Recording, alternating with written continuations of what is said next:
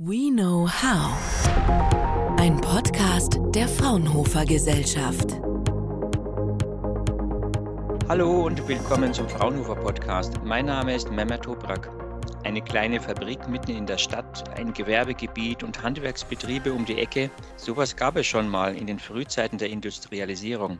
Schon ziemlich lange her. Heute sind wir natürlich froh, dass die Industriebetriebe am Stadtrand sind, nicht zuletzt wegen der unangenehmen Nebeneffekte wie Lärm, Umweltverschmutzung und so weiter. Doch seitdem sich auch die Industrie Energiesparen und Nachhaltigkeit auf die Fahnen geschrieben hat, gibt es ein Umdenken bei Forschenden und auch bei Stadtplanern. Die Symbiose von Stadtleben und Industrie könnte ja durchaus funktionieren und wäre sogar noch gut für Umwelt und Klima. Das zumindest will das Projekt Stadtnahe ultraeffiziente Gewerbegebiete beweisen. Die ersten Ideen klingen schon sehr spannend. Was genau hinter dem Begriff ultraeffizient steckt, das kann mein Gast heute viel besser erklären als ich, Ekrem Köse. Er ist Gruppenleiter industrielle Wärme- und Kälteversorgung am Fraunhofer Institut für Produktionstechnik und Automatisierung IPA in Stuttgart. Hallo, Herr Köse. Schönen guten Tag, Herr Toprak. Freut mich, heute hier zu sein. Danke, dass Sie sich die Zeit genommen haben. Was versteht man denn jetzt eigentlich unter Ultraeffizienz? Das ist eine Vision einer symbiotisch verlustfreien Produktion in einer lebenswerten Umgebung. Die Vision einer verlust- und emissionsfreien Produktion beschränkt sich nicht auf die Betrachtung eines einzelnen Unternehmens, sondern muss eigentlich letzten Endes in Summe immer betrachtet werden. Häufig befinden sich die Fabriken, so wie Sie es gesagt haben, in einer Umgebung, die viele Möglichkeiten für Symbiosen und Synergien bietet. In Gewerbe- und Industriegebieten gibt es zahlreiche Ansätze, um firmenübergreifend zu denken, also über Werks- und äh, Unternehmensgrenzen hinweg.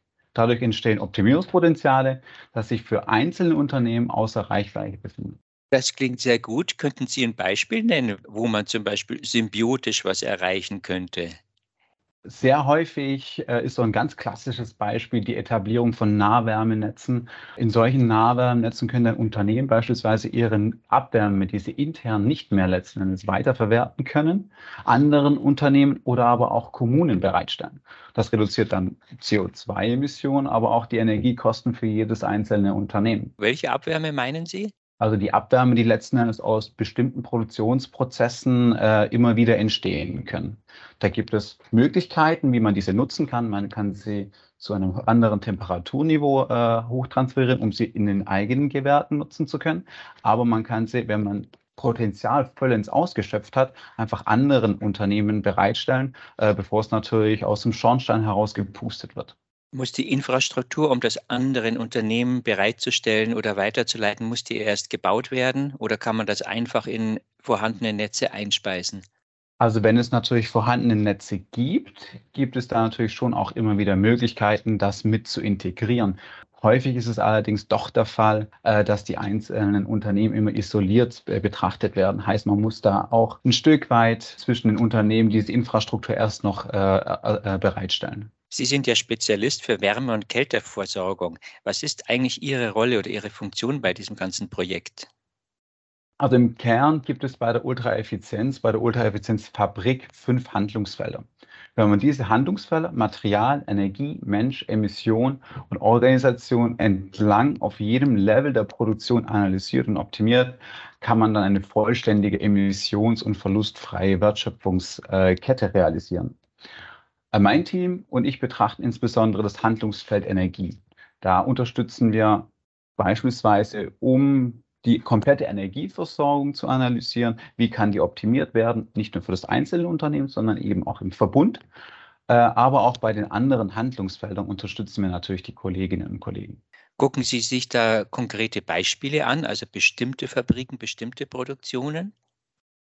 Es kommt letzten Endes immer auf das äh, Stadtgebiet an, äh, das wir gerade analysieren und betrachten. Ähm, da gibt es eben Bäcker, da gibt es dann äh, einen, einen Metallveredler, da gibt es Galvanikunternehmen etc. Und je nachdem, welche Unternehmen und welche Branchen sich da natürlich befinden, äh, schauen wir uns eben diese Wertschöpfungskette dann im, im Detail an und schauen uns an, wie kann Material eingespart werden oder kann zu einem Kreislauf mit anderen Unternehmen dann quasi erschlossen werden. Weil Sie Branche sagen, gibt es Branchen, die sich da besonders gut eignen? Ich denke, die eine Branche gibt es letzten Endes nicht, wo es sich besonders gut eignet. Das Konzept der ultraeffizienten Fabrik, da können äh, losgelöst von den Branchen, von, den, von der Unternehmensgröße, von den unterschiedlichen Energie- und Materialintensitäten und Sektoren letzten Endes umgesetzt werden.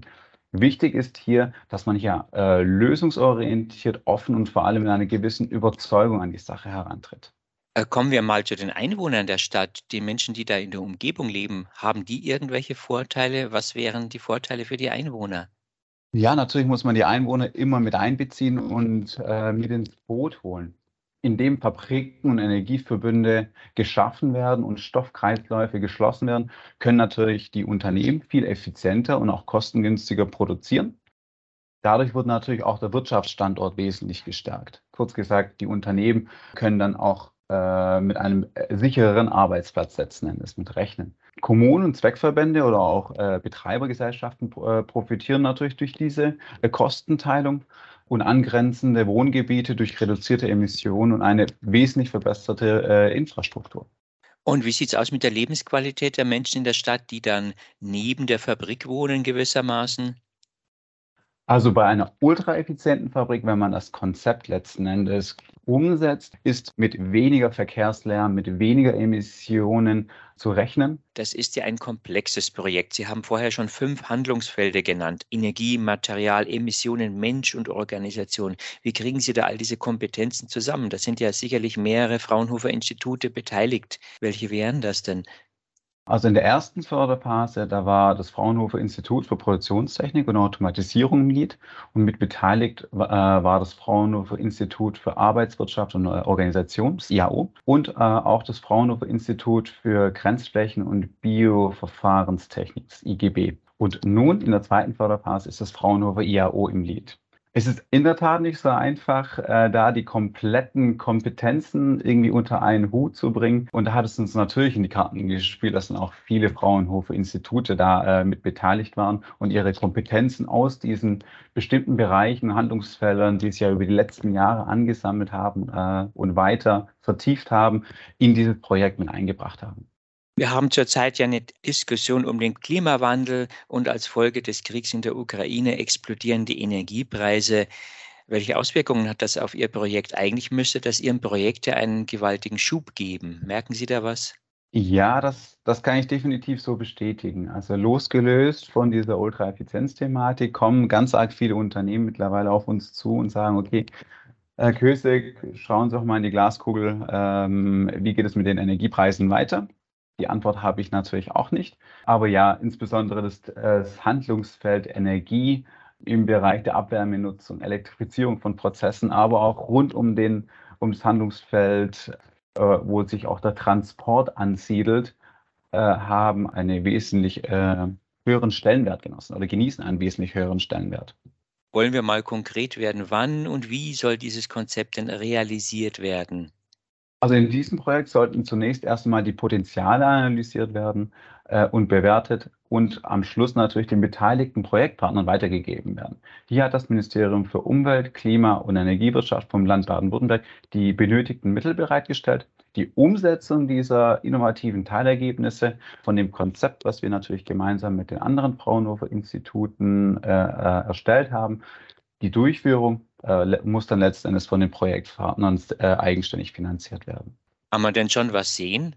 Angenommen, eine Kommune interessiert sich besonders für die Ultraeffizienzfabrik und sagte, das wollen wir auch machen. Können Sie uns da mal was zeigen, wie das geht? Ja, also bei einem äh, ganz konkreten Projekt mit der Stadt Rheinfelden, wo wir quasi so ein Konzept erstellt haben, wurde beispielsweise jetzt schon ein Wärmeabwärmenetz äh, etabliert und es finden auch schon weitere Gespräche statt, dieses Abwärmenetz noch weiter aufzubauen. Darüber hinaus sind wir auch schon in weiteren Gesprächen mit Kommunen und mit Städten, äh, mögliche Potenziale und die vielversprechendsten Maßnahmen zu identifizieren und da natürlich auch wieder den, den beteiligten Unternehmen und auch der Kommune aufzuzeigen, welche Maßnahmen, welche Potenziale sich durch solch ein Konzept heben lassen. Ganz aktuell sind wir dabei, mit der Stadt Fellbach ein weiteres innovatives Konzept für einen Gewerbepark zu erstellen, um auch hier den Mehrwert für die Stadt und auch die Bewohner aufzuzeigen. Wenn nun ein Bewohner oder eine Bewohnerin einer Stadt sagt, nee, das will ich nicht, ich will keine Fabrik in, um die Ecke haben, was würden Sie dieser Person sagen, um sie davon zu überzeugen? Da müssen Sie ja ein paar konkrete Vorteile nennen. Da müssen Sie sagen, dies oder das wird dann besser. Da muss man ein Stück weit unterscheiden, reden wir von Greenfield, also soll ein neues äh, Gewerbegebiet zunächst erstmal äh, aufgebaut werden oder äh, äh betrachten wir ein, ein Gewerbepark, was bereits existiert. Bei bereits existierenden äh, Gewerbeparks, da können wir auf jeden Fall aufzeigen, dass sich die Emissionen und, äh, und auch beispielsweise der Transport Verkehr durch so eine ultraeffiziente Fabrik sich reduzieren ließe. Natürlich haben dann auch die Anwohner dann mit weniger Lkw-Verkehr und auch mit weniger Lärm dann zu rechnen. Auch die Etablierung der, eines Abwärmenetzes kann natürlich für die Einwohner einen positiven Effekt haben, weil sie dadurch natürlich ein Stück weit resilienter sind und äh, beispielsweise von bestimmten Energiepreisen nicht ganz so stark betroffen sind. So ein Projekt geht ja auch in die Zukunft. Gibt es da schon Aktivitäten in Sachen Anschlussfähigkeit? Also hier sind wir äh, auch schon mit äh, sehr vielen Kommunen und Städten in, in, in Kontakt getreten, beziehungsweise die Städte sind mit uns in Kontakt getreten und haben da nachgefragt, welche äh, Maßnahmen, welche Potenziale man für diese Stadt, für ein bestimmtes Gewerbegebiet letzten Endes umsetzen kann. Und hier sind wir eben ganz konkret mit der Stadt Hellbach auch schon im Austausch, wie so ein Konzept für einen Gewerbepark aussehen könnte. Wie sehen Sie persönlich die Realisierbarkeit dieser Vision? Das klingt ja sehr anspruchsvoll. Wie realistisch ist das? Wie weit werden wir da kommen in Sachen ultraeffiziente Gewerbegebiete und Fabriken mitten in der Stadt. Diese Vision, die ist, glaube ich, gar nicht so unrealistisch. Insbesondere auch hier wieder der, der, der steigende Druck, etwas zu machen, Emissionen einzusparen. Die ganze Thematik mit der äh, digitalen Vernetzung von Produktionsprozessen, von Unternehmen, von, von weiteren Daten wird uns hier mit Sicherheit in die Karten spielen und weitere Kommunen dazu über, äh, überzeugen, solche Konzepte ähm, letzten Endes auch umzusetzen. Also die Symbiose von äh, Industrie und Fabrik mitten in der Stadt, das ist eine realistische und eine sehr positive Vision. Das sagt Ekrem Köse, Gruppenleiter industrielle Wärme- und Kälteversorgung am Fraunhofer IPA. Herr Köse, ich danke Ihnen für das Gespräch. Vielen, vielen Dank, Frau Traubreit, hier natürlich von unserem spannenden Projekt zu berichten. Fraunhofer We know how.